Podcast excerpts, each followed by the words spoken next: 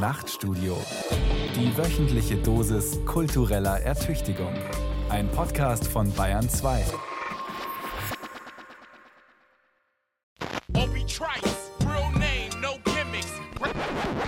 Mehr Ideen wagen.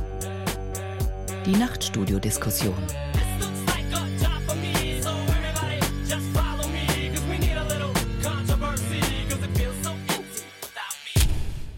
Herzlich willkommen im Nachtstudio. Am Mikrofon begrüßt Sie Thomas Kretschmer zu einer neuen Ausgabe der Diskussionsreihe Mehr Ideen wagen. Heute soll es darum gehen, die Corona-Pandemie und ihre Auswirkungen aus einem anderen Blickwinkel zu sehen. Wir wollen heute nicht von Inzidenzen reden, von R-Werten, Impffortschritt und exponentiellem Wachstum, sondern über die sozialen Fragen, die durch die Pandemie entstanden sind. Denn je länger Lockdown und andere präventive Einschränkungen andauern, desto deutlicher wird, vor dem Virus sind eben nicht alle gleich. Bestimmte Bevölkerungsgruppen sind deutlich stärker betroffen von Ansteckungsgefahr und schweren Verläufen als andere. Welche sozialen Ungleichheiten die Pandemie sichtbar macht oder sogar verstärkt, Darüber will ich heute sprechen mit Mona Motakev, Martin Warendorf und Malte Thiessen. Herzlich willkommen Ihnen dreien. Hallo, moin moin. Vielen Dank. Selbstredend halten wir uns an die Abstandsregeln und sind deshalb von unterschiedlichen Orten und auf unterschiedliche Weise miteinander verbunden. In Düsseldorf, Münster, Dortmund und München. Jeder für sich und doch alle zusammen per Telefon und Rundfunkschalte. Ich möchte Ihnen meine Gäste noch einmal genauer vorstellen. Mona Motakev ist Professorin für Soziologie der Geschlechterverhältnisse an der Technischen Universität Dortmund. Ihr wissenschaftliches Interesse gilt vor allem dem Zusammenhang von Veränderungen der Geschlechterverhältnisse durch Veränderungen in der Arbeitswelt und der Familien- und Sozialpolitik. Wann wurde Ihnen so richtig klar, Mona Motakev, dass möglicherweise auch die Pandemie und der Kampf gegen sie die Geschlechterverhältnisse massiv beeinflussen? Das wurde ja eigentlich schon sehr, sehr früh klar. Also schon mit Anfang des ersten Lockdowns hat sich ja abgezeichnet, dass es so ist, dass es vor allem die Frauen sind, die zu Hause bleiben und versuchen, Homeoffice und Homeschooling zu bewerkstelligen und sich dann vor allem um die Kinder gekümmert haben, versucht zu kompensieren, was in den Schulen nicht mehr läuft, während hingegen die Männer, wenn auch im Homeoffice, weiter ihrer Erwerbsarbeit nachgehen konnten. Also es hat sich schon sehr früh abgezeichnet. Martin Warndorf lehrt und forscht am Institut für medizinische Soziologie der Universitätsklinik Düsseldorf. Er leitet dort die Forschungsgruppe Arbeit und Gesundheit. Martin Warndorf, wie hat Covid-19 den Weg in Ihre wissenschaftliche Arbeit gefunden? Ja, als Medizinsoziologe forschen wir eben recht viel zu Zusammenhängen, sage ich mal, zwischen Arbeit und Gesundheit. Und die Frage, die sich hier dann eben aufdrängte, worauf es da, sage ich mal, berufliche Unterschiede gibt, auch hinsichtlich des Infektionsrisikos und ob eben bestimmte Berufsgruppen auch häufiger von Infektionen beziehungsweise auch Covid-19-Erkrankungen betroffen sind. Und was konnten Sie herausfinden? So viel konnten wir bisher eigentlich nicht herausfinden, aber wenn wir uns die Forschung angucken, die äh, diesbezüglich bereits existiert, dann zeichnet sich schon ganz klar ab, dass eben insbesondere sozioökonomisch benachteiligte Bevölkerungsgruppen, wie Sie auch eingangs sagten, auch deutlich häufiger doch von Infektionen betroffen sind beziehungsweise beigegebene Infektionen auch äh, mit größerer Wahrscheinlichkeit einen schwereren Verlauf haben. Und das ist insbesondere in den USA beziehungsweise in England zu Beginn der Pandemie oder relativ früh auch bereits geschildert worden. Und in Deutschland so nach und nach zeigen sich eben auch, dass diese ja, beschriebenen Zusammenhänge auch hier in Deutschland zu finden sind. Malte Thiesen, der Dritte im Bunde, lehrt Geschichte an der Uni Münster und arbeitet derzeit an einem Buch über die Corona-Pandemie mit dem Titel Auf Abstand. In einem Beitrag für die Universität in Münster haben Sie schon im April 2020 den Satz geschrieben, Seuchen sind die sozialsten aller Krankheiten. Was genau meinen Sie damit? Ja, das ist gerade in unserer Runde wahrscheinlich missverständlich. Die sozialsten aller Krankheiten bedeutet nicht, dass alle gleichermaßen betroffen sind, aber dass eben solchen ganze Gesellschaften und unterschiedliche Felder einer Gesellschaft betreffen und deshalb eine Sache sind, die man eben nicht nur medizinisch im engeren Sinne, sondern eben gesellschaftlich diskutieren muss. Und diese Ungleichheiten, die eben schon geschildert worden sind, lassen sich in historischer Perspektive eben auch sehr schön zurückverfolgen. Und zwar zum einen, weil man schon früh feststellt, dass soziale Ungleichheit einen Unterschied macht für die Anfälligkeit von Seuchen. Äh, sie macht zweitens einen Unterschied für die Möglichkeiten, Seuchen einzudämmen, Vorsorge zu betreiben. Und auch drittens, die Folgen von Seuchen sind auch sozial ganz unterschiedlich. Die Auswirkungen der Krankheiten, auch das ist in historischer Perspektive ein Punkt. Deshalb sind Seuchen die sozialsten aller Krankheiten, aber eben sehr unsozial. Das Nachtstudio auf Bayern 2, heute mit einer neuen Ausgabe unserer Diskussionsreihe Mehr Ideen wagen. Ich würde am Anfang gerne diesen Ist-Zustand, der angeklungen ist, ein wenig genauer beschreiben und analysieren, also in Bezug auf die sozialen Verhältnisse und die Corona-Pandemie. Und dazu die Frage nochmal an Morten Warendorf. Was wissen wir in Deutschland über die soziale Ungleichheit in der Pandemie in Bezug auf den Arbeitsstatus, habe ich es mal genannt, also wie jemand beschäftigt ist? Also es gibt sicherlich jetzt im Rahmen des letzten Jahres auch Studien, die sich eben mit dieser Frage beschäftigen. Man muss hier allerdings sagen, das sind dann Studien, die sich auf regionaler Ebene eben mit äh, Inzidenzen beschäftigen. Also stellen Sie sich vor, es werden die 401 Landkreise und kreisfreien Städte in Deutschland genommen und eben für die dann beschrieben, wie hoch hier die Inzidenzen sind. Und das kann dann in Bezug gesetzt werden mit äh, regionalen Indikatoren, die sich beispielsweise mit Deprivation in diesen Regionen beschäftigen. Und hier wird schon auch gezeigt, dass im Verlauf der Pandemie eben eher Regionen betroffen sind, die auch sozioökonomisch benachteiligt sind. Ich sagte im Verlauf, und das ist mir recht wichtig, das zu betonen, weil äh, wir interessanterweise auch sehen, dass es zu Beginn der Pandemie eigentlich eher andersherum gewesen ist. Also dass eher, sage ich mal, die äh, ja weniger benachteiligten Regionen höhere Inzidenzen hatten. Also man stellt sich das so ein bisschen als Ischgl-Effekt vor, dass eben eher die Reicheren vielleicht in Urlaub gehen und dann wiederum in reichere Gegenden vielleicht das Virus Eintritt erhält. Aber dass im Verlauf der Pandemie eigentlich das Blatt sich so ein bisschen wendet und dass dann doch die Regionen, die eher benachteiligt sind, betroffen sind. Das sind jetzt so Analysen, die sich eben sehr stark auf diese sozioökonomische Benachteiligung fokussieren. Und ähnliches kann man aber auch abbilden, wenn man sich mit äh, Indikatoren für Beschäftigung bzw. Erwerbsstrukturen in den Regionen, äh, ja, die mal äh, untersucht. Und hier zeigt sich schon, dass auch Regionen, die vielleicht einen höheren Anteil an Beschäftigten in Produktionsberufen haben, dass das auch eher Regionen sind, in denen der Anteil höher ist. Ne? Das war jetzt sozusagen die soziale Ungleichheit in Bezug auf die Arbeitsverhältnisse. Was wissen Sie über soziale Ungleichheit in Bezug auf Familienverhältnisse, Mona Motakev? Also mein Eindruck ist, es gibt ja diese Metapher, die schon ganz oft verwendet wurde und ich finde die sehr treffend. Das ist dieses Brennglas. Und ich glaube, man kann sagen, dass Ungleichheiten sowie Geschlechterungleichheiten auch in Familien im Prinzip wie durch ein Brennglas zum einen sichtbarer wurden und zum anderen sich verstärkt haben. Also diese ungleichen Geschlechterverhältnisse, die hatten wir ja auch schon vor Corona, aber die sind eben äh, mit Corona nochmal stärker geworden. Also dass vor allem Frauen ihre Erwerbsarbeit zurückfahren, Männer dann eher weiterarbeiten, dass die Sorgearbeit so ungleich verteilt ist. Und grundsätzlich haben wir, glaube ich, das Problem, dass wir zum einen versuchen, also wir haben zum einen das Problem mit Corona, dass wir versuchen, den Coronavirus einzudämmen, aber auf der anderen Seite haben wir sozusagen schon so viele Nebenfolgen aufgrund der Pandemieeindämmung. Und das zeigt sich eben ganz deutlich für Frauen, zum einen in ihren Familien, aber eben auch in, ja, in vielen Bereichen, in denen überproportional häufig Frauen arbeiten, also etwa im Dienstleistungsbereich im Einzelhandel. Sie haben das gerade, das fand ich sehr interessant angesprochen. Also wir haben eigentlich schon zwei Entwicklungen. Wir haben einerseits konkret die präventiven Maßnahmen, die schon Verhältnisse verändern und wir haben zusätzlich die Folgen dieser Maßnahmen. Oder wie können Sie das nochmal ein bisschen genauer schildern?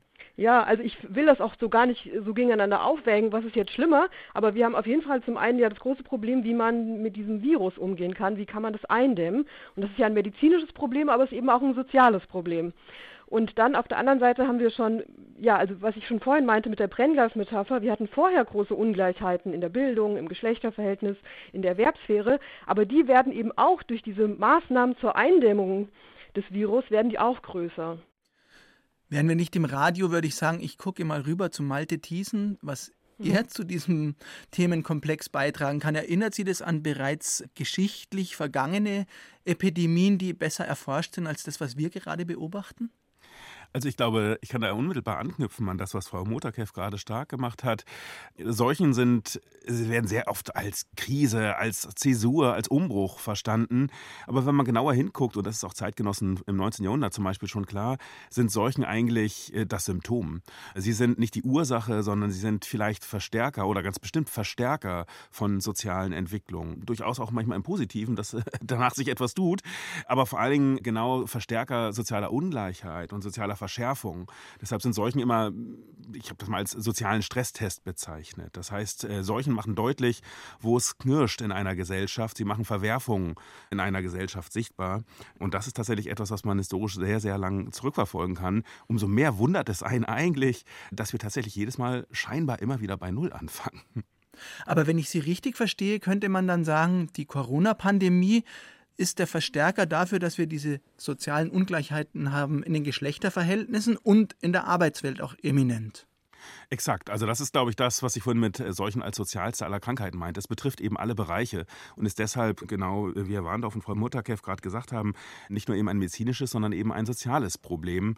Und da ist Corona ein Verstärker und Corona ist es äh, wahrscheinlich sogar noch mehr als frühere Pandemien, weil unsere Eindämmungsmaßnahmen sehr viel weiter gehen als in allen früheren Pandemien, die wir so kennen. Ist das so? Ist tatsächlich so. Also wir haben ein Ausmaß an, also die Möglichkeiten gab es schon immer. Quarantänemaßnahmen, Isolationsmaßnahmen und es wurde auch immer mal wieder Gebrauch davon gemacht. Allerdings nie tatsächlich im nationenweiten Maßstab. Also eine ganze Gesellschaft auf Pause zu stellen, ist etwas, was man in dem Ausmaße tatsächlich historisch, was ohne Beispiel ist. Kann man das historisch erklären, warum die Menschen dann zum Beispiel in den Cholera-Epidemien im 19. Jahrhundert das klagloser hingenommen haben, dass da sehr viele Menschen sterben müssen? Ich glaube, es hat äh, mehrere Gründe. Ich glaube, der wichtigste Grund ist tatsächlich Gewöhnung. Wir leben heute im Zeitalter der Immunität. Seit den 70er, 80er Jahren haben wir dank äh, Antibiotika, systematischer Antibiotika und Impfprogramme eigentlich Infektionskrankheiten vergessen. Und deshalb äh, ist jetzt Corona tatsächlich für uns auch ein großer Einschnitt. Und deshalb sind auch diese Maßnahmen gehen so weit, was ich durchaus sinnvoll finde. Aber in früheren Zeiten gehören Krankheiten eben sozusagen dazu. Es ist relativ normal, dass alle fünf bis zehn Jahre große Pandemiezüge dann eben die Gesellschaft dezimieren, dass die Alten, die Vorerkrankten sterben. Man hat sozusagen mit den Toten der Pandemie leben gelernt, Jahrzehnte, Jahrhunderte lang. Und deshalb sind die Maßnahmen früher in früheren Zeiten tatsächlich oft nicht so weitgehend. Was noch hinzukommt, ein zweiter Grund ist, man merkt auch ziemlich schnell, zum Beispiel bei der Quarantänestellung ganzer Städte, dass das einfach auch nicht funktioniert, weil dann doch immer wieder die Lücken äh, aufbrechen. Aber ich glaube, das Wichtigste ist tatsächlich, dass wir heute Gesundheit und Krankheit anders wahrnehmen. Ich würde gerne nochmal in die Jetztzeit kommen und Martin Warendorf als medizinischen Soziologen fragen, wenn Sie sich das konkret jetzt anschauen, sind wir noch allein bei der medizinischen, wie sagt man, medizinischen Behandlung ist jetzt falsch, aber der medizinischen Auseinandersetzung mit der Pandemie oder gibt es auch schon soziale Ansätze, diese Pandemie in den Griff zu bekommen? Also diese Zweiteilung zwischen medizinischer Frage und sozialer Frage, ich finde das eigentlich eine ganz spannende Perspektive und mir fällt da spontan eigentlich ein Zitat ein von Rudolf Virchow, der hat mal gesagt, Medizin ist eine soziale Wissenschaft und damit quasi so diese beiden Dimensionen auch zusammengebracht. Und als Medizinsoziologe sind wir natürlich ganz klar auch davon überzeugt, dass es auch im Rahmen der Covid-19-Pandemie nicht nur um eine korrekte Behandlung oder eine egalitäre oder gleiche Versorgung auch im Rahmen der Pandemie geht, sondern wir sicherlich auch ein bisschen weiter zurücktreten müssen und ein bisschen die Wurzel quasi backen müssen und uns die Frage eben stellen, ob auch die Entstehung von Erkrankungen mit ungleichen Chancenbedingungen letzten Endes entsteht. Ja. Wir hatten vorhin auch nochmal diese Metapher des Brennglases irgendwie angesprochen. Und nehmen Sie jetzt beispielsweise allein die Frage, inwiefern ein Verlauf einer Covid-19-Pandemie äh, erfolgt. Und wir wissen natürlich aus früheren Studien auch, dass sowas wie Vorerkrankungen, chronische Erkrankungen auch ungleich verteilt sind. Also Menschen mit benachteiligter sozioökonomischer Position die haben sicherlich auch eine größere Wahrscheinlichkeit, einen Herzinfarkt zu kriegen oder auch eine Lungenerkrankung zu haben. Und jemand, der mit schlechter Lunge, sage ich mal, in eine Covid-Erkrankung geht, der hat schlechtere Startbedingungen. Und hier gibt es dann auch so eine Brennglasfunktion, dass sich eben diese Risiken nochmal zusätzlich verschärfen. Und das wäre auch schon so eine Erklärung, warum wir sowas wie Ungleichheiten in der Covid-19-Pandemie eben beobachten, weil Leute unterschiedlich vulnerabel sind, also mit unterschiedlichen Vorerkrankungen auch ins Rennen geschickt werden.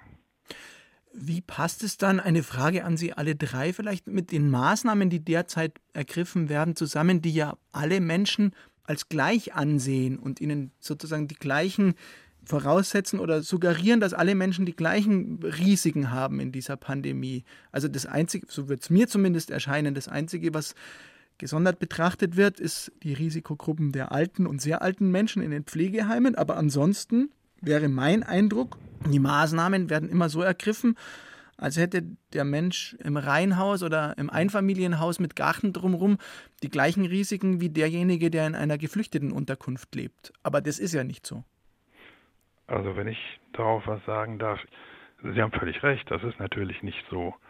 Und was wir hier natürlich machen, ist dann den Finger so ein bisschen in eine Wunde zu legen, die sowas wie Ungleichheiten auch äh, in der Gesundheit ja unbequeme Fragen letzten Endes aufwirft, ja.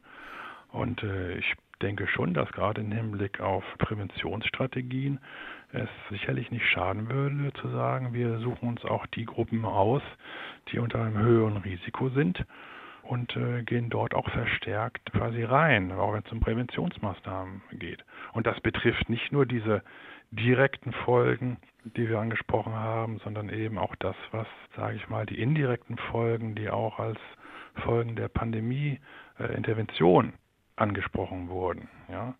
Also sicherlich würde es auch Sinn machen, Frauen verstärkt vielleicht dann zu unterstützen. Frau Mutterkeff, Sie sehe ich nicht, aber ich richte die Frage an Sie, ob Sie das ergänzen möchten.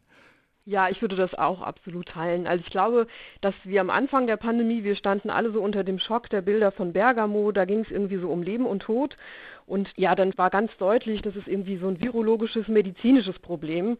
Und das Problem ist eben auch, wenn man sozusagen die Ungleichheiten beklagt und wenn man ähm, fordert, dass man diese Ungleichheiten stärker in den Blick nehmen muss, dann kommt man schnell irgendwie in so einen Konflikt. Das ist ja auch ein gewisses Dilemma, weil man sozusagen dann irgendwie in die Nähe kommt, die Maßnahmen in Frage zu stellen. Und ich glaube, das muss ja gar nicht der Punkt sein. Aber was wir eben verstehen müssen, ist, dass die Corona-Pandemie zum einen ein medizinisches Problem ist, aber eben auch nicht nur. Und deswegen brauchen wir auch noch andere Antworten. Also der Impfstoff ist ja nicht die einzige Lösung. Wir brauchen ja auch zum Beispiel Vertrauen ist ja auch ganz wichtig beim Impfstoff, ne? Oder bei diesen Tests, das ist ja auch zum Beispiel wichtig, dass es auch eine Bereitschaft gibt. Und deswegen wäre die Frage, finde ich, was gibt es eigentlich für bewährte Konzepte oder vielleicht auch für sozial innovative Konzepte, wie man diese Ungleichheitsfolgen besser abfedern kann? Also wenn man zum Beispiel jetzt in die Schulen geht, und Kinder hat, die vielleicht schon vor der Pandemie recht abgehängt waren, die sind jetzt ja noch viel stärker abgehängt. Und dann wäre die Herausforderung, sich Konzepte zu überlegen, wie man sozusagen mit Abstand regeln, aber trotzdem die Kinder erreichen kann. Also in die Richtung würde ich mir das wünschen. Ich würde noch gern, wenn ich darf, noch. Bitte selber, gerne, Malte äh, Thiesen. Ich finde Ihren Befund sehr, sehr richtig und auch genau, was Herr Warndorf und Frau Mutterkeff jetzt gerade eben gesagt haben. Es ist erstaunlich, dieses Gleichheitsdogma. Also vor der Seuche sind alle gleich. Das ist ja tatsächlich etwas, was wir von Anfang an gehört haben. Beispielsweise in Angela Merkels Ansprache vor einem Jahr am 18. März und eine Ansprache, die ich sonst sehr, sehr gut fand, mit dem nüchternen, sachlichen Art, sich auseinanderzusetzen. Aber auch da war dieses Gleiche, vor der Seuche sind alle gleich so ein, ein Narrativ, was sich durchzieht und bis heute durchzieht. Und das ist auch tatsächlich erstaunlich, äh, angesichts all der Befunde, die wir jetzt hier ja schon andiskutiert haben. Und ich glaube, dass man kann das mit drei drei Hintergründe kann man dafür heranziehen, um das zu erklären. Das eine ist, dass wir diese Totentanzvorstellung, also alle sind gleich vor der Krankheit sozusagen, immer wieder hören und aufführen, weil dieses Gleichheitsversprechen auch ein Stück weit ein Appell ist. Also die Vorstellung, dass vor der Seuche alle gleich ist, sind bindet alle in die Eindämmung ein. Es ist sozusagen der Versuch, alle zu responsibilisieren, wie man sagt. Also alle sollen sich verantwortlich fühlen für die Seuche. Und das ist etwas, was natürlich erstmal nachvollziehbar ist. Und das ist auch insofern sinnvoll, weil wir damit nicht anfangen, Einzelne als besondere Bedrohung oder als besondere Gefahr zu kennzeichnen. Deshalb ist dieses Gleichheitsnarrativ glaube ich, einerseits dem Appell geschuldet, dass möglichst alle mitmachen. Und das ist ja auch erstmal nachvollziehbar. Aber es verdeckt natürlich genau die krassen sozialen Ungleichheiten, die jetzt hier schon geschildert worden sind. Und das hängt damit zusammen, dass das eigentlich bedeuten würde, dass man substanziell an die Strukturen ran muss. Und das ist natürlich sehr viel aufwendiger als nur ein Impfstoff. Und der ist schon aufwendig genug. Und deshalb ist natürlich dieses Gleichheitsdogma ein Stück weit auch ein Versuch, ja, ein Feigenblatt vielleicht, auch sich vor echten Reformen davon zu stehlen. Weil Sie gerade schon gesprochen haben, Herr Thiessen, nochmal ein Rückblick zum Umgang mit anderen Pandemien Gab es da auch dieses Gleichheitsdogma vermutlich, wenn wir an die Cholera denken, aber gab es dann auch Schritte tatsächlich, das Problem an der Wurzel zu packen und mehr zu tun, als nur zu sagen, ihr müsst jetzt alle mitmachen? Also in der Tat, Rudolf Virchow ist ja schon genannt worden von Herrn Warendorf. Das 19. Jahrhundert, äh, da wird die Cholera zu einem Problem in Europa. Und da kommt die Sozialmedizin und die Sozialhygiene auf. Also die Vorstellung, dass man eben äh, auch jetzt Pandemien und Epidemien, dass man da auf die sozialen Umstände, auf die Umwelt achten muss. Und das spielt bei der Cholera eine ganz große Rolle, weil man äh, die Entdeckung macht, dass in sozial schwächeren Regionen, äh, Stadtvierteln die Cholera sehr viel stärker wütet. Und das führt dazu, dass man eben in den sozialen Verhältnissen die Ursache für die Cholera sieht. Das ist heute, wissen wir, falsch, medizinisch falsch aber es ist natürlich in äh, sozialer Perspektive sehr, sehr richtige, eine sehr richtige Beobachtung, weil es dazu führt, dass man äh, Reformen angeht, dass man Kanalisationen ausbaut, dass man versucht sozusagen die Lebens- und Arbeitsverhältnisse zu verbessern und das ist tatsächlich ein wichtiger Schritt eben dann auch im Kampf gegen die Cholera, auch wenn es medizinisch sozusagen fragwürdig ist, weil es den Erreger an sich nicht bekämpft. Um noch einmal in die Gegenwart zurückzukommen, es gibt ja immerhin schon eine große Auswertung vom Statistischen Bundesamt zusammen mit dem Wissenschaftszentrum Berlin und ich glaube noch einen Partner, den ich leider gerade nicht im Kopf habe. Das ist der Datenreport, der Anfang März dieses Jahres veröffentlicht wurde, der Datenreport 2021, der die sozialen Folgen der Pandemie statistisch beschreibt. Die Tagesschau hat das Ganze betitelt mit Pandemie verschärft soziale Ungleichheit. Die Zeit schrieb Anfang März, Pandemie vergrößert Ungleichheit in Deutschland. Mona Motakev, haben Sie die Ergebnisse des Datenreports überrascht? Nein, das hat mich nicht überrascht. Das war ja vorher bekannt. Aber ich würde noch mal gerne eine Sache sagen zu dem vorherigen Punkt, wenn es okay wäre. Bitte gern. Also ist ja die Frage mit der Gleichheit, ist ja die Frage zum einen, wie das sozusagen politisch vermittelt wird, wer da adressiert wird, wie. Und das andere ist ja auch, wie kommt das sozusagen auf Ebene der Beschäftigten oder der Mütter oder wie auch immer an. Und ein großes Problem, was ich auch sehe, ist, dass beispielsweise Menschen, die in der Pflege arbeiten, ist ja überproportional häufig Frauen oder auch Mütter, die sich dann zu Hause um ihre Kinder kümmern, die leisten ja, was wir als Sorgearbeit bezeichnet oder Care-Arbeit. Und im Prinzip wäre eine Maßnahme, um mal sichtbar zu machen, dass es so nicht weitergeht, der Streik. Ne? Das würden ja andere tun. Also wie beispielsweise jetzt Fluglotsen. Und das ist eben im Feld so schwierig, weil man nicht einfach, wenn man in der Pflege arbeitet, kann man nicht einfach einen Pflegepatienten jetzt einfach mal alleine lassen und streiken gehen. Oder wenn man Kinder zu Hause im Homeschooling hat, kann man auch nicht einfach sagen, ich lasse sie jetzt alleine und gehe mal weg. Und das macht die ganze Sache so schwierig. Es gibt keine richtigen Instrumente, die sozusagen auf diesen großen Missstand aufmerksam machen können oder das verändern können. Das ist auch noch eine persönliche Beobachtung, aber es ist tatsächlich, es wird so stillschweigend vorausgesetzt, dass das schon irgendwie klappt, dass man das halt verbindet, die Betreuung der Kinder, das Homeschooling und eben die Arbeit, weil es läuft ja irgendwie dann doch. Ja, das würde ich auch so sehen. Die Mütter oder die Pflegekräfte, die machen das einfach und es entsteht irgendwie so ein großer Frust, aber das wird irgendwie, ja, gibt es irgendwie wenig gesellschaftliche Sichtbarkeit dafür.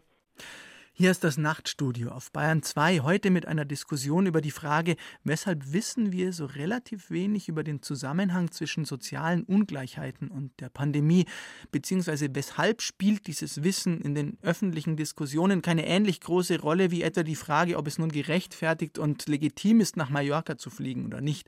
Darüber sprechen in dieser Runde die Soziologin Mona Mutakev, der Historiker Malte Thiesen und der Medizinsoziologe Morten Warendorf. Nun hat vor einigen Tagen in der Süddeutschen Zeitung ein weiterer Soziologe, nämlich Oliver Nachtwey, sinngemäß gesagt, es liegt aus seiner Sicht daran, wenn wir über Ungleichheiten mehr reden würden, dann müssten wir auch anerkennen, dass Deutschland eine Klassengesellschaft ist. Und da wir das aber nicht tun wollen, sprechen wir so wenig über die sozialen Folgen der Pandemie. Können Sie mit dieser These was anfangen, Mona Motakev? Ja, also der Klassenbegriff ist in der Soziologie ja mittlerweile wird eher kontrovers diskutiert. Ein Klassenbegriff ist auch ein paar Dinge ein bisschen problematisch und die Frage stellt sich auch, ob sowas wie ein Klassenbewusstsein gibt. Und die Frage ist auch, was gibt es für Klassen? Aber unbenommen ist, dass diese Perspektive, dass es so große Unterschiede gibt mit Blick auf Erwerbsarbeit und soziale Herkunft, Also wenn man das beklagt, dann gilt es häufig als irgendwie anstößig. Und das ist in anderen Ländern nicht so und das ist in der Tat Teil des Problems. Ich würde aber noch einen Schritt weiter gehen, weil es ist nicht nur die Frage von Klasse, also sozialer Herkunft oder Art und Weise von Erwerbsarbeit und Einkommen, sondern es ist auch eine Frage, also in der Soziologie heißt das intersektional, dass wir stärker verschiedene Kategorien zusammendenken. Also etwa, wie hängt eigentlich Geschlecht und soziale Herkunft zusammen? Oder Migrationshintergrund und Geschlecht. Also von daher ja, das ist in der Tat ein großes Problem. Und ich habe auch manchmal den Eindruck, dass wenn man sozusagen stärker intersektional denken will, also etwa nach Geschlechterungleichheiten fragt oder stärker so Klassenthemen in den Diskurs bringen will, dann hat man, wird man ganz schnell dem Vorwurf ausgesetzt, man will irgendwie Identitätspolitik betreiben. Man will die Gesellschaft spalten oder irgendwie sowas. Also das ist schon echt ein größeres Problem.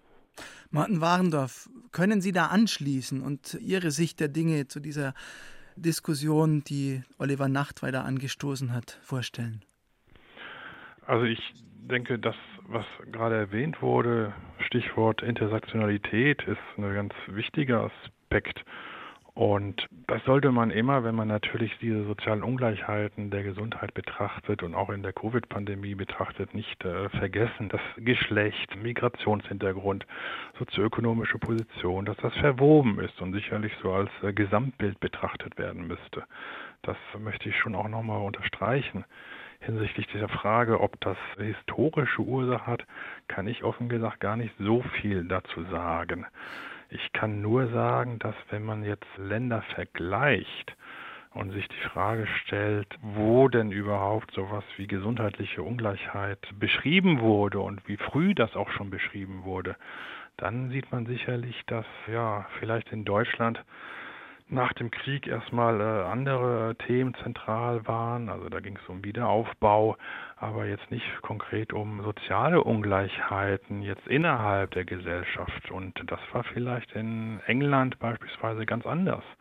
Und dort haben wir dann auch sehr früh auch schon eine sozialwissenschaftliche Forschung, die sich eben mit dieser Frage von Armut und Gesundheit beschäftigt. Also bereits in 1980er Jahren wurde dort auch auf politischer Ebene im Rahmen des äh, Black Reports äh, damals ganz klar nachgewiesen, dass es eben Unterschiede gibt zwischen Bevölkerungsgruppen.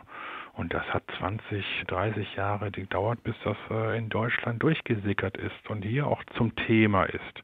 Einfach weil sehr viel früher in England Daten geliefert wurden, die das auch aufzeigen konnten. Um nochmal zum Historiker zu kommen, zu Malte Thiesen, es ist ja auch interessant, dass eins der wichtigen Standardwerke über die Cholera in Hamburg ein britischer Historiker geschrieben hat, nämlich Richard J. Evans. Das würde diese These stützen, nehme ich an.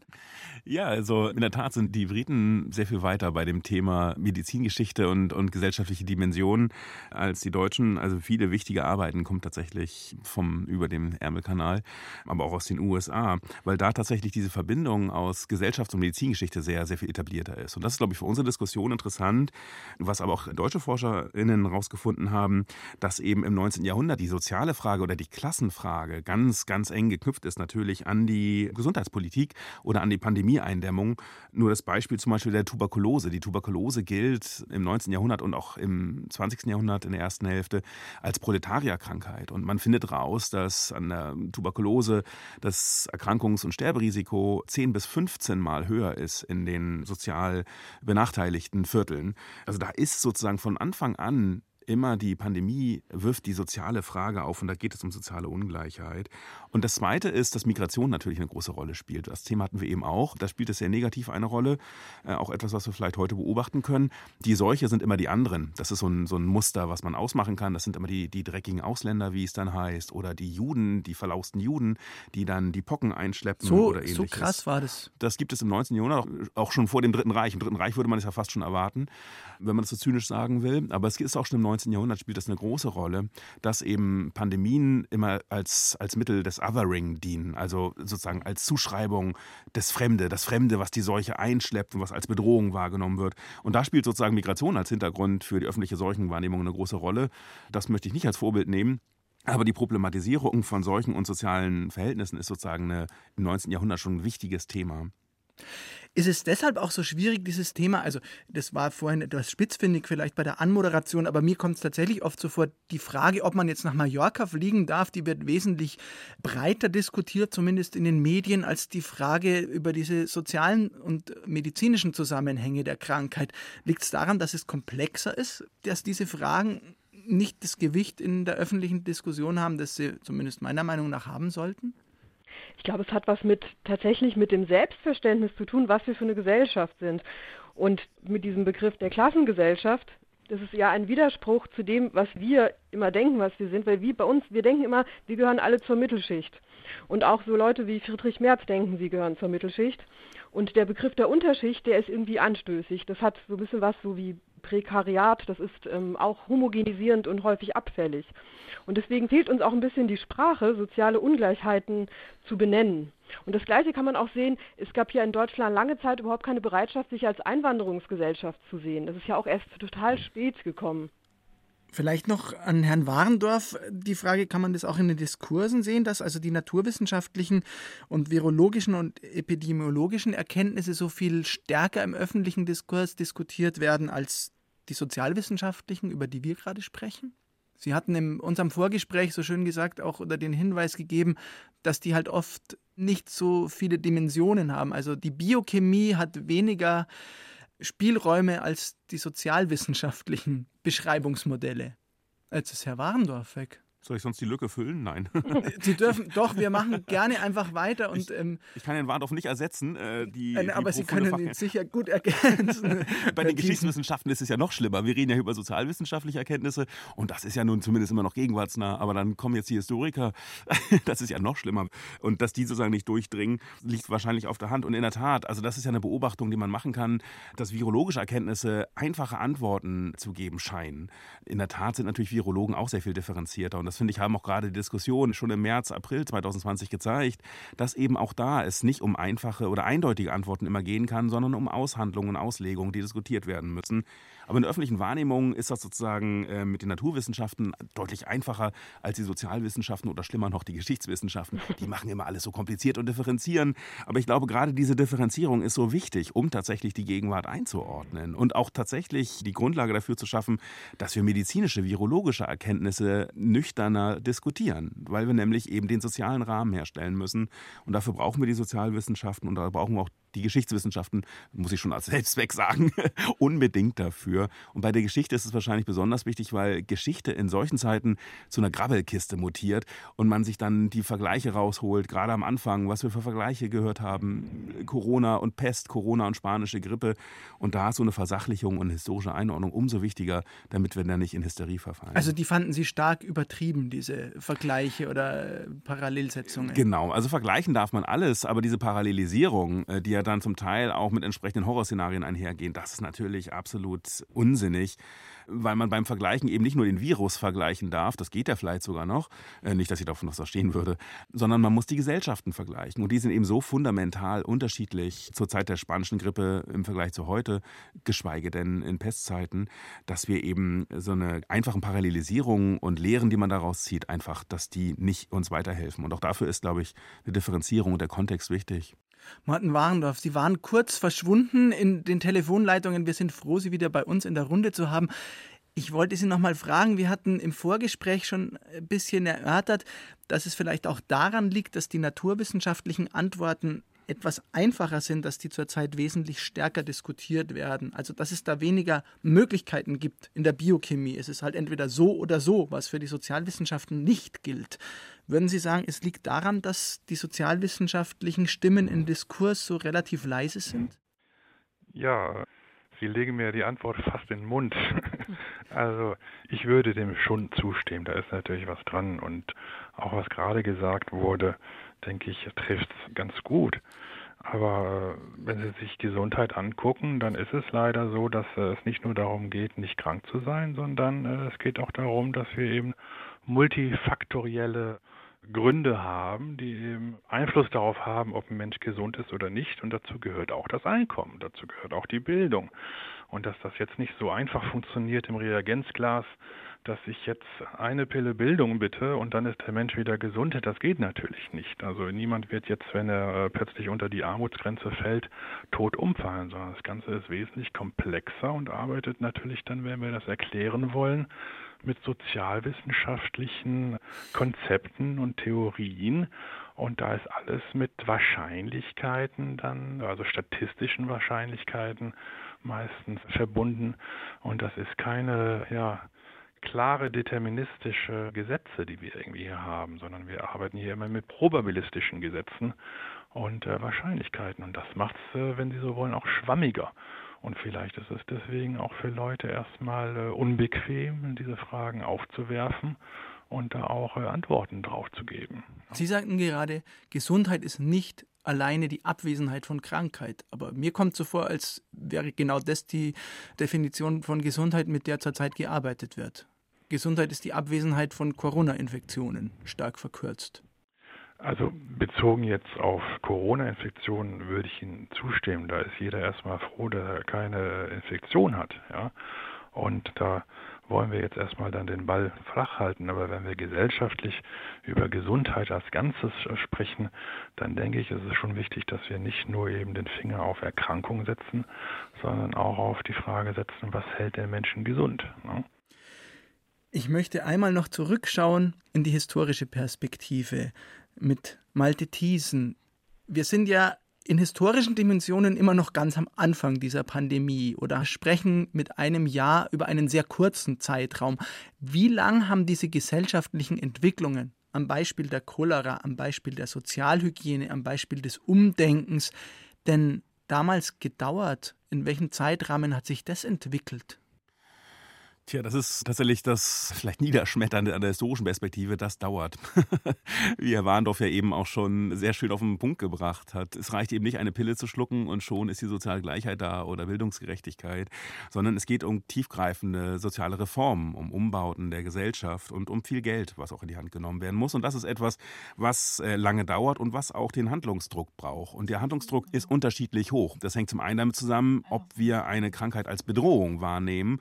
Und das unterscheidet sich auch je nach Krankheit sehr und es hängt zum Beispiel auch von anderen Maßnahmen ab. Also das Impfen beispielsweise, was ja eine sehr, sehr gute Sache natürlich ist, ist ein Stück weit auch ein Problem und ist auch im 19. Jahrhundert als Problem diskutiert worden, weil es die Krankheit tatsächlich schnell zum Erliegen bringt aber damit dann auch eine ganz praktische Lösung ist, dann muss man sich ja um die anderen Dinge vielleicht gar nicht so sehr kümmern.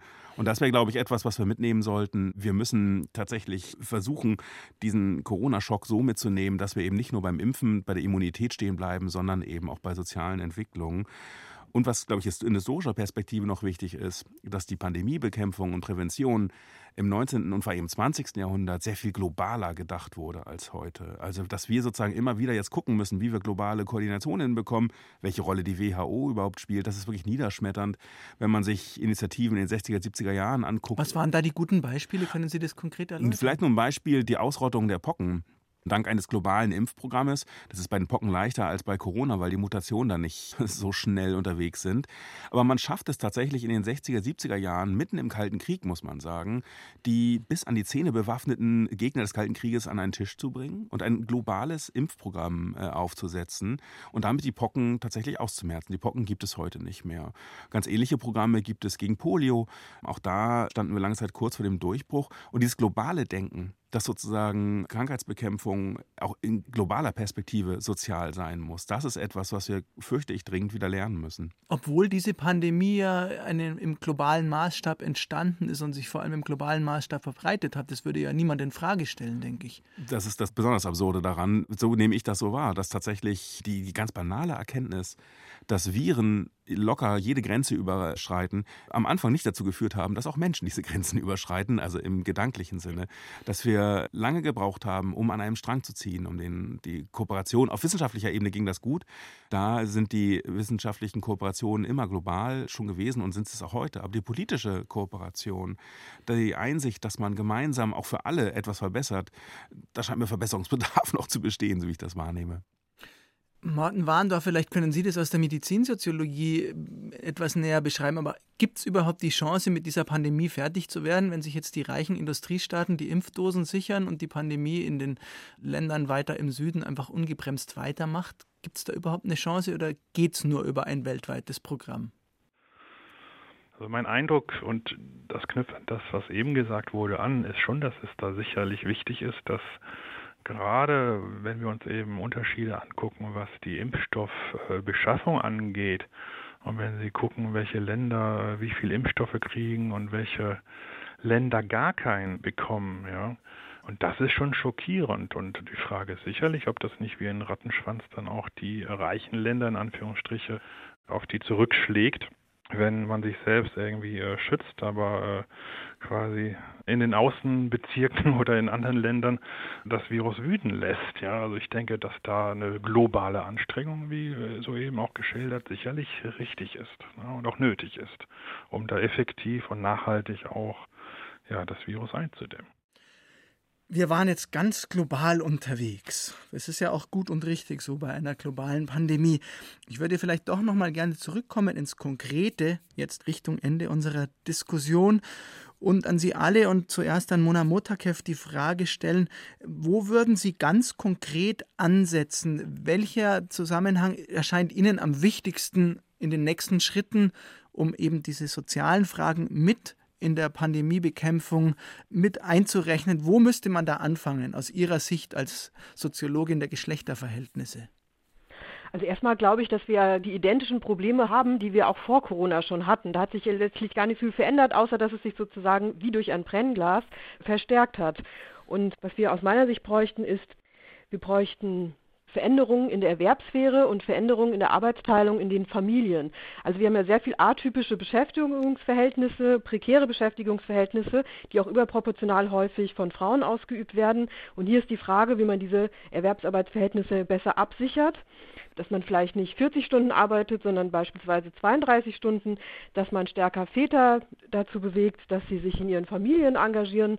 Und ganz konkret, also sozusagen für die nächsten Wochen, was ich mir wünschen würde, wäre, dass man sich konkrete Unterstützungsmaßnahmen mal überlegt, was sozusagen sozial innovativ helfen würde oder was sich vielleicht auch schon als Konzept bewährt hat, wie man sozusagen konkret diese Ungleichheitsfolgen bewältigen kann. Beispielsweise in den Schulen, wie zum Beispiel mit Kindern, die abgehängt sind, wie man die besser unterstützen kann. Oder diese großen Belastungen von Müttern, die versuchen, zwischen Homeoffice und Homeschooling irgendwie damit zurechtzukommen. Also ich höre raus, Sie wären dringend dafür, die Schulen weiterhin offen zu halten ich finde, das kommt irgendwie total drauf an, weil das ist jetzt wieder so, dass wenn ich mich sozusagen dafür ausspreche, dass man stärker die Ungleichheitsfolgen im Blick nehmen muss, das hatte ich ja schon mal gesagt, dann komme ich gleich so in so eine Richtung, dass ich diese Maßnahmen in Frage stellen möchte. Und das würde ich jetzt gar nicht sagen. Aber ich glaube, dass man stärker differenzieren muss, weil es gibt ja zum Beispiel an Schulen durchaus Kinder, die kommen ganz gut damit zurecht und die werden auch von ihren Familien irgendwie so unterstützt und das läuft irgendwie gut mit den Laptops und mit den ganzen Videokonferenzen, aber andere Kinder eben nicht. Und ich glaube, hier müsste man stärker differenzieren differenzieren, dass man die Kinder, die sozusagen schon vor der Corona-Pandemie weitgehend abgehängt waren, dass man die nicht noch weiter abhängt. Morten Warndorf, aus der Perspektive der Medizinsoziologie, was wären für Sie konkrete, richtige und wichtige Schritte in den nächsten Wochen und Monaten, um die soziale Ungleichheit vor der Pandemie zumindest zu verringern, vielleicht in der Arbeitswelt beginnend? Also ich denke, unsere Diskussion hat ja gezeigt, dass es hier in der Tat nicht um eine medizinische Frage nur geht, sondern auch um eine soziale Frage. Und ich denke, dass hier auch sicherlich nötig ist, dass wir ja diese Verringerung oder diese Eindämmung der Pandemie auch äh, politikübergreifend betrachten. Also dass wir das auch als politikübergreifendes Ziel aufgreifen und nicht nur Gesundheitsministerium im Fokus hier erstmal steht, sondern sicherlich auch Bildungsministerium, Arbeitsministerium oder sogar Umweltministerium hier mit an einen Tisch gesetzt werden und dass quasi Intersektionalität hier auch berücksichtigt wird. Das denke ich ist etwas, was momentan auch auf politischer Ebene nur unzureichend sich zeigt. Malte Thiesen, aus der Sicht des Historikers, hätten Sie auch trotzdem einen Wunsch für die Zukunft? Historiker sind ja immer mies, wenn es um die Zukunft geht. Aber in der Tat, äh, ich kann gut anschließen an das, was meine beiden Vorrednerinnen schon gesagt haben. Zum einen ist, glaube ich, tatsächlich ein Bewusstsein größer geworden, dass wir das, was wir mit den Änderungen im Gesundheitswesen seit den 70er, 80er Jahren haben, mit der Privatisierung, die um sich gegriffen hat, dass wir da Möglichkeiten schaffen müssen, tatsächlich für Arbeitsverhältnisse und Arbeitsbedingungen zu sorgen, die überhaupt es möglich machen, mit so einer Seuche umzugehen. Ich glaube auch, dass wir langfristig gesehen den öffentlichen Gesundheitsdienst ansehen müssen, wie da die Strukturen sind, dass wir tatsächlich Möglichkeiten haben, anders zu reagieren und auch Strukturen zu schaffen, um soziale Ungleichheit abzubauen. Und dafür wird genau das, was Herr Warndorf gesagt hat, wichtig sein, dass wir uns darüber bewusst sind, dass es nicht um medizinische Fragen im engeren Sinne geht, sondern um die Grundsätze unserer Gesellschaft. In welcher Gesellschaft wollen wir leben? Und um diese Frage bewusst zu halten, glaube ich, braucht es tatsächlich Diskussionen wie die unsere. Die soziale Frage muss im Gespräch bleiben und noch mehr ins Gespräch kommen, weil es darum geht, wie wir eigentlich in Zukunft leben wollen weil man ja oft sozusagen einen Benefit braucht oder eine Möhre, um die Leute dahin auch zu bewegen. Was hätte denn unsere Gesellschaft im Ganzen davon, wenn wir diese Frage stärker berücksichtigen würden? Also naiv gesagt, wenn ich jetzt gleich darf, Entschuldigung. Bitte gerne. Also naiv gesagt könnte man sagen, oder was heißt naiv? Also das, was ich mir wünschen würde, wir haben eine gerechtere Gesellschaft und weniger Leid. Aber für den, den das nicht überzeugt und der sozusagen stärker auf Benefit setzen will, kann man sagen, wir haben letztlich alle etwas von sozialer Gerechtigkeit. Und insbesondere natürlich im Pandemiefall. Denn wenn wir es nicht schaffen, dass es allen besser geht, dann wird die Seuche immer wieder kommen. Dann wird es uns allen auch immer wieder schlechter gehen. Morten Warndorf? Ich möchte das unterstreichen. Ich denke, dass das auch ja, eine naive Antwort gibt darauf, die eben auch sicherlich aber stimmt irgendwo. Also ich finde das auch gar nicht falsch, da auch, sage ich mal, ein bisschen moralisch zu sein und zu sagen, wir haben eine bessere Gesellschaft, bei der es letzten Endes auch weniger Leid gibt, wie äh, gesagt wurde. Aber ja, es gibt sicherlich da auch weitere Folgen, die gesamtgesellschaftlich auch von Vorteil sind und auch ökologische bzw. ökonomische Folgen, die sicherlich hier zu berücksichtigen sind und wo wir auch vielleicht auf lange Sicht auch ökonomisch sogar besser fahren, wenn wir das in der Form machen. Aber so ad hoc fällt mir jetzt eine ganz kluge Antwort offen gesagt, da jetzt auch nicht. Mona Montagiv. Ja, danke. Also ich habe mich in den letzten Jahren mit dem, in der Soziologie sprechen, wir nennen das Prekarisierung, also sozusagen das Unsicherwerden von beispielsweise Erwerbsarbeit oder auch das in der Sozialpolitik mit den Hartz-IV-Gesetzen, dass da Unsicherheit verstärkt wird. Und das ist ja genau das, was in der Corona-Pandemie auch nochmal passiert. Es gibt zum einen unsichere Beschäftigungsverhältnisse, die werden weiter verunsichert. Und es gibt aber auch sichere Segmente, beispielsweise die Luftfahrt, die zum ersten Mal erleben, was es heißt, irgendwie unsicher beschäftigt zu sein. Und es hat große Folgen. Zum einen für die Familien. Wir haben das ja auch untersucht, dass das auch sehr ähm, destruktiv ist für die Paarbeziehungen, für die Beziehung zu den Kindern. Das ist ein ganz großer Stress zum einen und zum anderen ist das auch gesellschaftlich gesehen sozial destruktiv. Also es befördert Spaltung und, und da hat niemand was von. Ich danke Ihnen allen sehr. Das waren Mona Motakev, Morten Warendorf und Malte Thiesen. Ich danke Ihnen fürs Mitdiskutieren und dass Sie sich Zeit genommen haben für diese Diskussion. Danke Ihnen, Herr Kretschmer. Danke auch. Vielen Dank. Das war das Nachtstudio Mehr Ideenwagen, eine Diskussion zum Thema soziale Ungleichheit und Corona. Weitere Informationen zu unserer Sendung und zu unserem Podcast-Angebot finden Sie im Netz auf bayern2.de Nachtstudio. Am Mikrofon verabschiedet sich Thomas Kretschmer.